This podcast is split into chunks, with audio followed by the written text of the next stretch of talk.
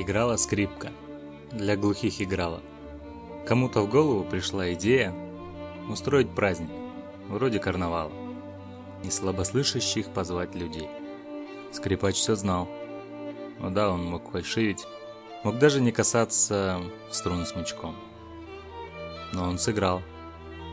В глухом, беззвучном мире, как не играл до этого никто. Им пела скрипка. О любви, о чуде. Грустила нежно, о большом и сложном. Поплакала о том, чего не будет. Утешила, что в жизни все возможно. Скрипач закончил. В зале все поднялись. Он оглушительной овации не знал.